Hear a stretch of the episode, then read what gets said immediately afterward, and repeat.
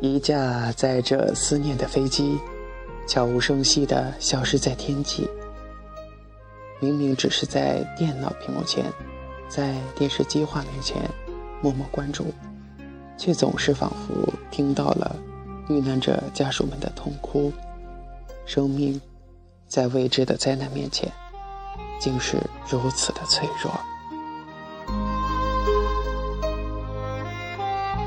活着就是不断得到，不断失去，不断遇见，不断分离。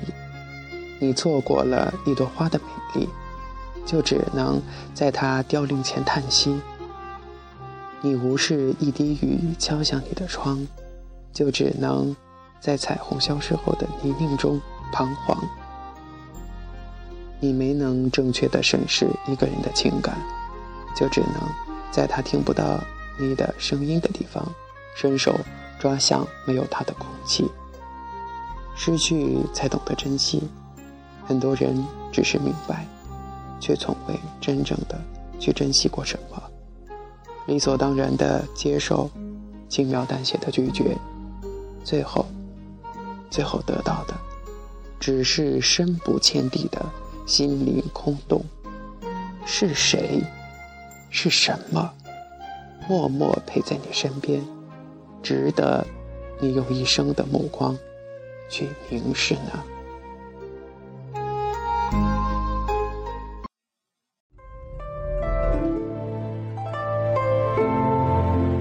欣赏一首老歌，品味一段故事，分享一次旅程。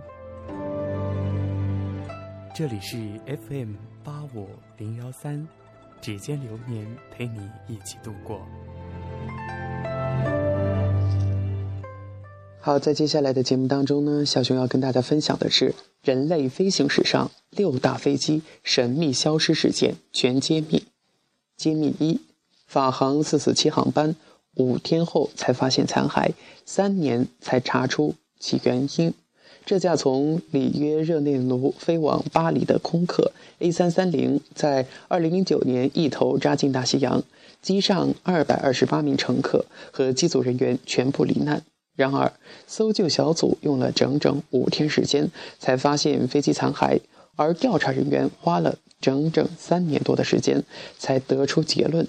称飞机失事的部分原因是由于结冰造成的自动驾驶仪关闭，而还有七十四名乘客的遗体至今仍未找到。揭秘二：王牌飞行员首次环球飞行，飞机消失在太平洋上空，无影无踪。作为飞行史上最声名远扬的不朽传奇之一，王牌飞行员阿梅利亚·埃尔哈特在一九三七年。做首次环球飞行时，驾驶着他的伊莱克特拉，驾驶着这一架伊莱克特拉号双引擎单翼飞机在太平洋上空消失之后的搜寻工作耗资数百万美元，但仍没有发现飞机的蛛丝马迹。官方于1939年正式宣布阿梅利亚遇难。揭秘三。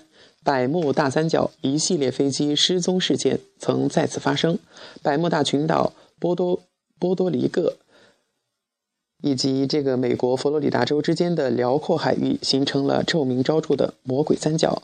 为什么叫它“魔鬼三角”？是因为其上空曾经出现过一系列飞机失踪的事件。1948年和1949年，两架英国南美航空公司的客机与该地区。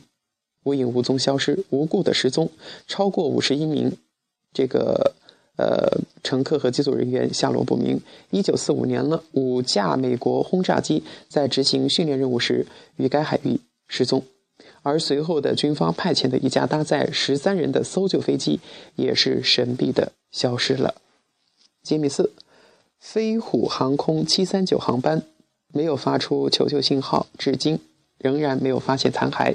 这一架载着超过九十名乘客的美国军方特许的航班，于一九六二年离开关岛前往菲律宾之后便杳无音信，飞行员没有发出任何求救信号。随后，包括美军在内的一千三百人展开了全面的搜救工作，至今没有发现飞机的一丁点的残骸。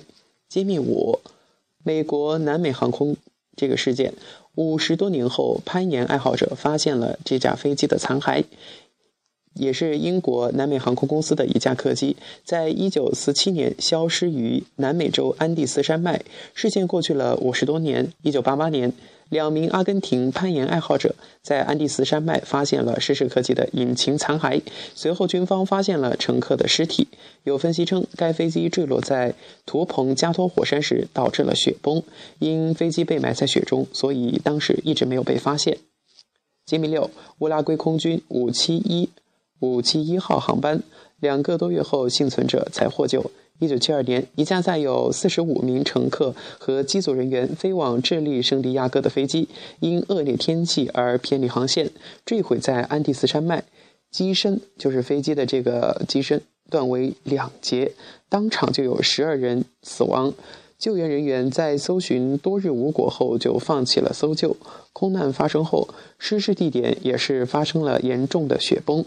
幸存者当时只能够依靠这些已经死亡的这些人的尸体来进行冲击，直到意外发生两个多月后，才最终被获救。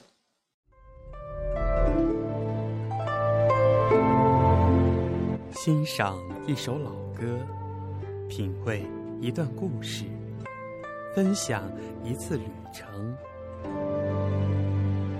这里是 FM。八五零幺三，指尖流年陪你一起度过。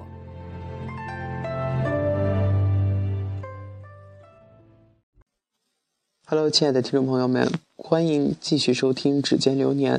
那么接下来，小熊就跟大家分享一篇叫做《每一次相遇都是久别重逢》的文章，作者叫一只特立独行的猫。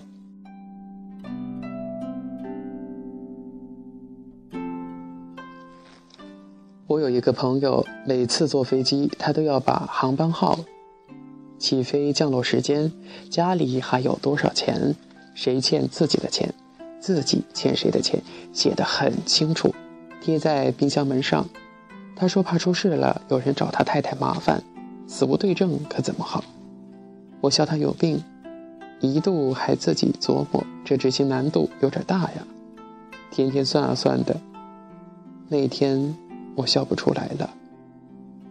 马航失事的事情，我一直很难过。我也不知道为什么，和以往所有的灾难一样，那里面没有我的家属，我也没有遭遇什么危险，但就是很难过。可能是因为上面太多的中国人，也可能因为自己和家人也是常坐飞机的。但想来想去，好像是因为勾起我心里的恐惧。十年前，我高三，住校生，每周末回家一次。某个周日临回学校的时候，我在家门口一边穿鞋，一边背书包，回头跟我爸说：“下周我回来要在家里吃火锅，买个锅啊，就在家里吃。”我爸说：“没问题。”一周后回来，我妈说我爸去干活了，周末不在家里。但奇怪的是。我妈她老是急急忙忙的进进出出，中午，那常来我家蹭饭的邻居还给我送排骨来了。我预感不对劲儿，但是又看不出，也问不出什么来。在接下去的一星期，我愈发感觉不对，打匿名电话给我妈单位，也没套出话来，中间偷偷跑回家，也毫无异样。一直到舅舅在某天上课的时候来学校说：“你爸出了点事儿，在医院里，带你去看一下。”我心想，会是什么事儿呢？车祸、生病，最差会不会瘫痪？可是那时候还特别心宽的想，就算是瘫痪，我也会养我老爸一辈子的，所以我不害怕。快到医院的时候，舅舅的司机突然扭头给我手上放了一把小橘子，我心想：坏了坏了，肯定是死了。连从未见面的陌生人都对我这么好了。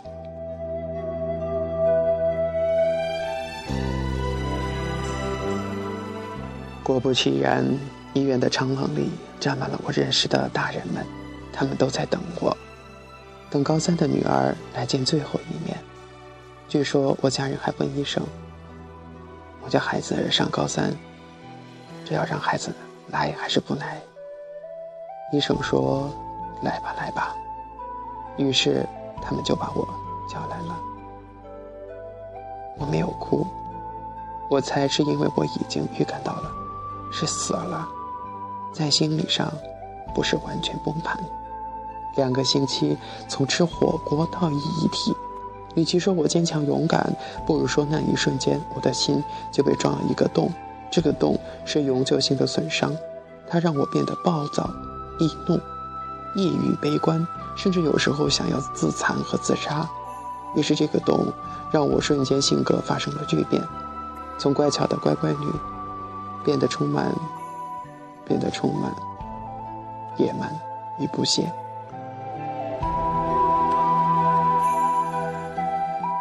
肇事司机是个很穷的人，撞了人就能赔很少很少的钱。当时我杀他的心都有了。我还想杀了他的孩子，可是现在我不知道他过得好不好。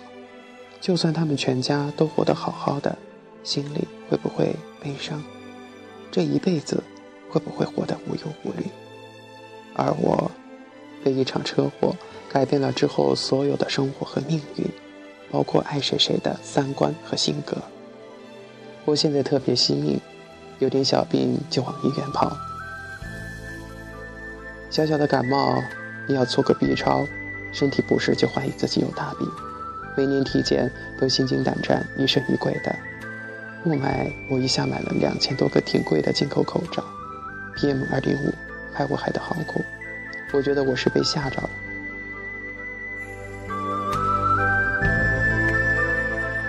父亲去世后，我慢慢长大，有了每天打电话给我妈确认安全的习惯。有了爱人，有了自己的家，开始理解为什么小时候没有按时到家，父母就急得要吼我；为什么自己去台湾，我妈担心的十一天睡不好觉；为什么手机一直没电，一没电，老公就焦急的坐立不安。因为爱，因为爱的揪心，也因为爱的脆弱。人世间有旷世奇缘。海枯石烂，却也有挥挥手再见，就再也没能，就再也没能相见。这不是什么心灵鸡汤，也不是什么有感而发，只是心里的再一次印证和撞击。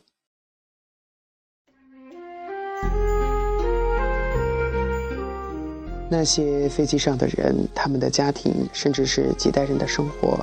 将为这一次出行遭受怎么样的煎熬和改变，无从知晓。每一个人上飞机放行李箱、找座位号的时候，是否会想到迎接自己的将来，迎接自己的将会是怎样的未来？没发生的事永远都是无常的，你不能设定，只能计划。好好的爱身边的人。别再对，不要再，不要再对唠唠叨叨的、唠唠叨叨的父母喊停。别再跟身边爱你的那个他，因为鸡毛蒜皮的小事而吵得不可开交。人世间每一次相遇，都是久别重逢，而每一次分开，也可能。今生再也无缘相见。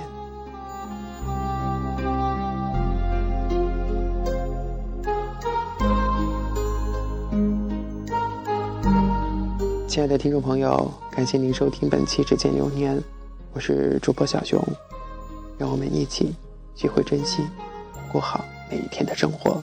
感谢大家的支持，我们下期节目不见不散，拜拜。